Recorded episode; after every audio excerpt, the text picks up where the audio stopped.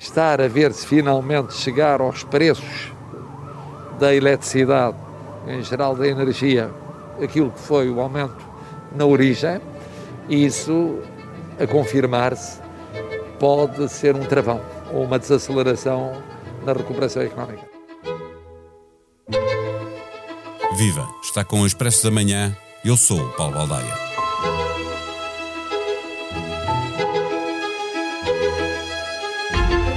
A eletricidade no mercado grossista tem batido sucessivos recordes e a fatura, quer para os consumidores domésticos, quer para as empresas, também vai subir. É mais um fator a pressionar a inflação que está nos 3% na zona euro e acima dos 5% nos Estados Unidos. Embora sem grandes alarmismos, otimismo que basta até, não falta quem avise que é preciso começar a falar de inflação. Ela importa porque, para além de reduzir margem das empresas e diminuir poder de compra dos consumidores, acabará por determinar as decisões dos bancos centrais, que, embora muito devagar, já começaram a diminuir o ritmo da compra de dívida pública. Para já, não mexeram nas taxas de juro, mas algum dia vão ter de o fazer. A subida no preço dos transportes de mercadorias e a falta de muitas matérias-primas, acompanhada igualmente de uma subida no custo, são mais dois fatores a contribuir para uma alteração significativa da conjuntura económica. Estará a formar-se uma tempestade perfeita? É uma das perguntas que vamos fazer neste episódio ao professor João Duque, comentador de Economia no Expresso e na SIC. O Expresso da Manhã tem o patrocínio do BPI. É tempo de recuperar a economia. O BPI é o parceiro da sua empresa no plano de recuperação e resiliência. BPI, um banco para as empresas. Viva, professor João Duque. Tem razão para estar preocupado o Presidente da República que nos trouxe de Itália notícia da preocupação de outros governos quanto à possibilidade deste aumento exponencial dos preços de eletricidade, que não se passa apenas em Portugal, acabar por travar a recuperação económica? Sim, ele tem razão, até porque, infelizmente, não é só a eletricidade que está a aumentar o preço, apesar de, neste caso concreto da eletricidade, o preço ter explodido no ano, uh, triplicou, o preço triplicou nos mercados de eletricidade, quer na região da Península Ibérica, quer, por exemplo, no norte da Europa, e portanto não é apenas uma questão relacionada com uh, Portugal ou com a Espanha e Portugal. Porque há alguma dificuldade de ligação de, no mercado físico, portanto, a transferência física entre a Península Ibérica e, e, e, o resto da Europa, pelo que podíamos pensar que, bom, isto podia ser um problema específico da Península. Não é, infelizmente. Não Agrava é. sempre na Península Ibérica, não é? Mas não é, não é caso único. Sim, mas eh, pode até em determinadas circunstâncias eh, ser favorável, mas não, não, não está a ser favorável nem desfavorável. Está a acompanhar, digamos, olhando estruturalmente o mercado há um ano, o que vemos é que os preços praticamente triplicaram no mercado, eh, quer no norte da Europa, quer no sul da Europa, e particularmente na Península Ibérica, face àquilo que era um ano. Isto significa, eh, quer dizer, tem o seu lado mau, mas tem o seu lado bom. Isto é um sinal de que algumas coisas está a mudar em termos da procura da eletricidade. E isso é procura que não resulta só, seguramente, da alteração do paradigma. Já está a haver uma alteração do paradigma da produção e do consumo, qual é a base da, da energia que se, usa, que se usa mais, mas também é um, é um sinal de que a atividade está a reativar-se e, portanto, nós estamos a consumir mais, a produzir mais e, portanto, estamos a aquecer mais a economia, com mais dinamismo, a regressar a níveis praticamente pré-pandémicos e, portanto, isto é um bom sinal. Agora, eh, o desejável é que este acréscimo de procura não tivesse um impacto tão grande no preço a ponto de vir reduzir essa procura. E os, uma... os economistas têm estado a olhar para a inflação, que é de 3% na zona euro e acima de 5% nos Estados Unidos, com algum otimismo, mas que não seja porque ela, em termos homólogos, essa inflação compara com um ano em que a economia quase parou, não é? Houve momentos em que o risco era de deflação. O tempo passa, agravam-se fatores como este aumento da energia. Eh, temos de levar mais a sério o risco de inflação? Ou não? Sim, porque o, a questão é que não é só o preço da eletricidade. Uh, o petróleo temos o mesmo efeito. No último ano o petróleo subiu 75% praticamente, o gás natural uh, também praticamente um aumento de 150%, mas os outros ativos e outros uh, chamadas commodities, quer de natureza industrial, matérias-primas, quer também alimentar, têm, têm estado todos a sofrer um crescimento de preço. E, portanto, isto leva com certeza e a uma E o preço dos transportes sobre, também, não é?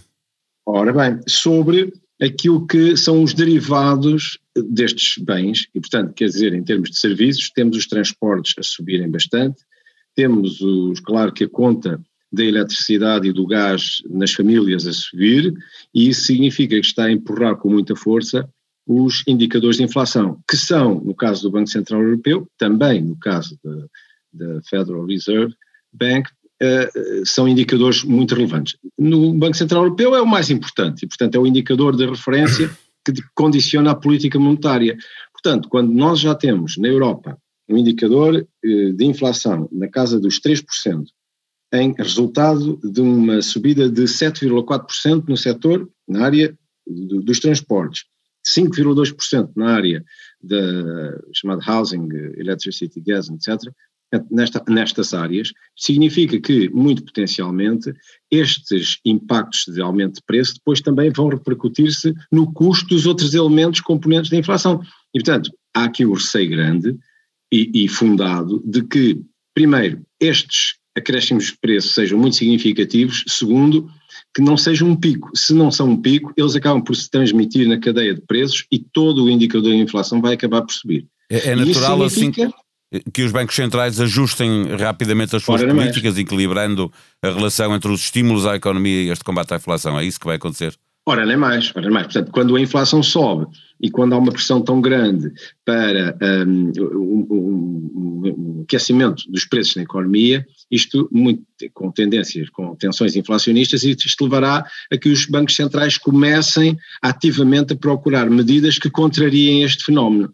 E as medidas, a medida óbvia é começar, no caso do Banco Central Europeu, a alterar significativamente a política agressiva de emissão de moeda que tem sustentado a emissão de dívida pública, nomeadamente, e, e até a financiar as bazucas europeias que estão a ser distribuídas por toda a Europa. Portanto, há aqui uma alteração significativa que vai muito provavelmente sentir-se a começar já neste último trimestre, é potencialmente significativa, uma alteração da redução do, do, do, para já da redução do crescimento mensal da massa monetária, anunciando-se de 60 mil milhões para, 8, perdão, de 80 mil milhões para 60 mil milhões e potencialmente abaixarmos mais a partir do ano que vem. Ou seja, Isto este é, ritmo de, de, compra que começou a baixar eh, eh será sustentável, ou seja, a partir daqui eh, ele será eh, eh frequente, será permanente, não é? é? Exatamente, muito provavelmente vai ser sistemático porque é uma coisa que nós vamos ter que contar. O Banco Central Europeu, mesmo tendo revisto aquela meta aspiracional, que é o objetivo, que era de 2%, mas ligeiramente abaixo, e ao liberalizar para 2%, sem a referência de imposição de estar ligeiramente abaixo, mas deixar com que a média seja 2%, e portanto facilitando que determinado período de tempo esteja acima dos 2%, para que em média no, no médio prazo, longo prazo, se tenha o, o objetivo dos 2%, não tenho dúvidas nenhumas que, mesmo tendo em conta o passado recente com taxas muito baixas, as taxas não vão poder subir muito, muito acima daquilo que é o razoável no, no panorama europeu, 4, 5%, é impossível. Portanto, os, os, banqueiros falcões, chamados banqueiros falcões, vão violentamente atacar a política eh, muito permissiva e muito digamos, generosa da emissão do, do, Banco Central Europeu e, portanto, vamos ter uma alteração política. o que nos está a dizer é que. Custa dívida. O que nos está a dizer é que o, o, o, mais dia menos dia os juros vão começar a aumentar. É isso que nos Ora está a dizer. Mais. Exatamente. Portanto, alterando-se a política do Banco Central Europeu, os nossos juros vão começar a subir e vão começar a subir com implicações diretas na, no bolso das famílias, nomeadamente nas taxas de referência, Euribor, etc., com depois implicações que nós sabemos que vamos ter ao nível dos pagamentos para a amortização da casa, dos juros dos empréstimos eh, ao consumo, etc. Portanto, aquilo que é expectável é que 2022 venha a aproximar-se a ser um, um ano com taxas mais normais. Também diga-se de passagem que taxas, como estão agora a verificar-se, não são saudáveis, muito especialmente para acarinhar e estimular a poupança. E durante tanto tempo. Uh, professor João Duque, uh, pode dizer-se que se estão a criar, que está-se a criar uma tempestade perfeita? Bom, é perfeita ou mais perfeita para aqueles que estão super endividados como nós e que precisam constantemente que o mercado esteja de braços abertos e muito disponível primeiro para comprar dívida e, portanto, vamos perceber que ah, vai haver redução da disponibilidade para comprar dívida. Segundo, o preço dessa dívida. E, portanto, quem está super endividado vai começar a ter que contar com os orçamentos anuais, com muito mais disponibilidade para a fatia dos juros e para o serviço da dívida. E, portanto, meus caros, a altura de o peso dos juros nos orçamentos do Estado não serem um fator que tem ajudado a fazer maravilhas e aumentar consumos de outra natureza, porque nós infelizmente nunca travamos despesa, porque sempre achamos que parece que esta política de taxas de juros tão baixas eterna, tão, não é? eterna, exatamente, e portanto agora vamos ter que começar a acomodar e pensar o que é que vamos cortar para pagar juros, e portanto, meus caros, agora agora vai ser uma vida um bocadinho mais difícil para o Ministro das Finanças. É, é pergunta final, eh, porventura a mais difícil também do ponto de vista de perceber o que se vai passar. Houve um consenso generalizado sobre a forma de acudir à economia quando foi preciso confinar, quando a economia global teve uma recessão. Eh, eh, haverá o mesmo consenso sobre a forma de sair da pandemia em termos económicos?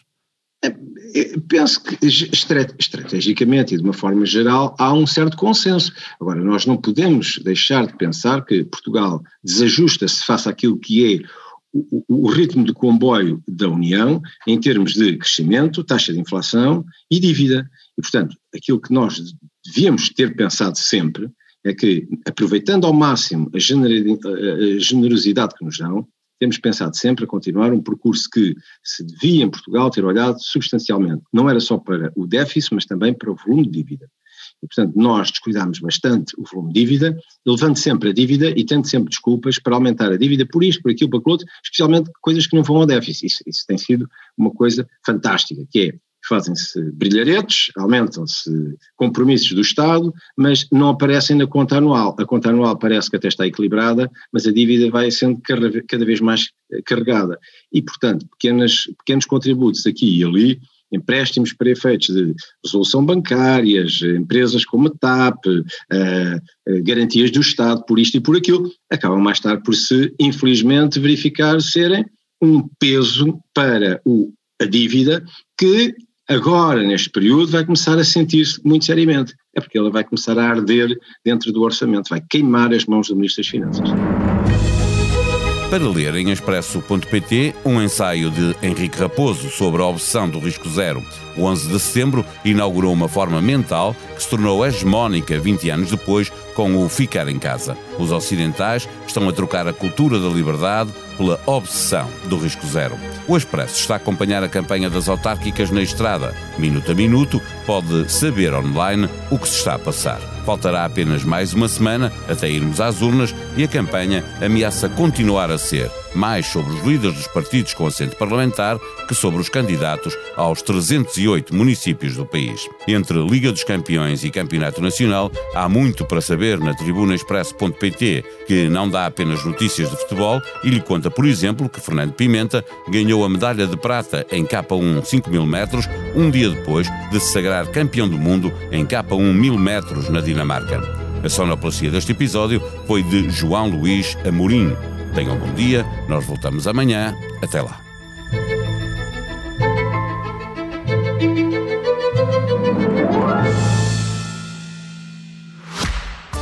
O Expresso da Manhã tem o patrocínio do BPI. É tempo de recuperar a economia. O BPI é o parceiro da sua empresa no plano de recuperação e resiliência. BPI, um banco para as empresas.